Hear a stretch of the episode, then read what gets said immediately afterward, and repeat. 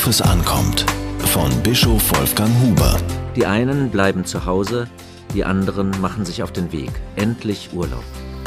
Meine Gedanken gelten heute denen, die eine Reise vor sich haben. Lange wurde darauf gespart, Kataloge und das Internet wurden durchstöbert, zwischen Gebirge oder Meer wurde entschieden, Campingplatz, Ferienwohnung oder Hotel wurden sorgfältig ausgewählt. Ein entspannter Urlaub soll es werden, damit die Last des Arbeitsjahres abfällt und die Kräfte sich erneuern. Endlich nicht früh aufstehen, nicht in den Betrieb oder ins Büro gehen, nicht kochen und keine Betten machen. Neben die Hoffnung, von der Last des Alltäglichen befreit zu sein, treten ganz persönliche Wünsche. Die Auswahl ist groß. Mehr Sport treiben, die geschenkten Bücher lesen und vor allem Zeit für Partnerin oder Partner und für Kinder oder Enkel haben. Die Tage sollen ganz in Ruhe vergehen, damit auch Zeit bleibt, die Seele zu streicheln. Aber was geschieht, wenn es ganz anders kommt als geplant? Regen statt Sonne, genervte Kinder statt fröhlicher Spiele, Streit über den Tagesplan statt Ferienharmonie? Manchmal wird den Kindern die elterliche Zuwendung zu viel. Und auf dem engen Raum eines Ferienquartiers werden manche Gewohnheiten der nächsten Angehörigen plötzlich richtig lästig. Ungewohnte Betten und Straßenlärm statt der ersehnten Ruhe.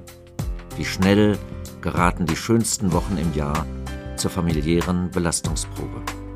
Einer ertrage des anderen Last. Die biblische Weisung für diese Woche rückt plötzlich bedrohlich nahe. Wir haben feste Vorstellungen, wie unser Urlaubstraum sich zu erfüllen hat. Aber vielleicht machen wir uns gerade damit das Leben selbst unnötig schwer. Mehr innere Gelassenheit tut gut. Dann fällt es auch leichter, andere Menschen nicht in unser Urlaubstraumbild hinein zu pressen. In unserer Verschiedenheit können wir uns mit Liebe und Nachsicht ansehen und auch an den eigenen wie an fremden Kindern, an der Partnerin oder dem Partner Neues entdecken. Mein Tipp für erholsame Ferientage, sich nicht zu viel vornehmen, sich für den Ort und die Menschen öffnen und sich durch die fremden Gewohnheiten bereichern lassen.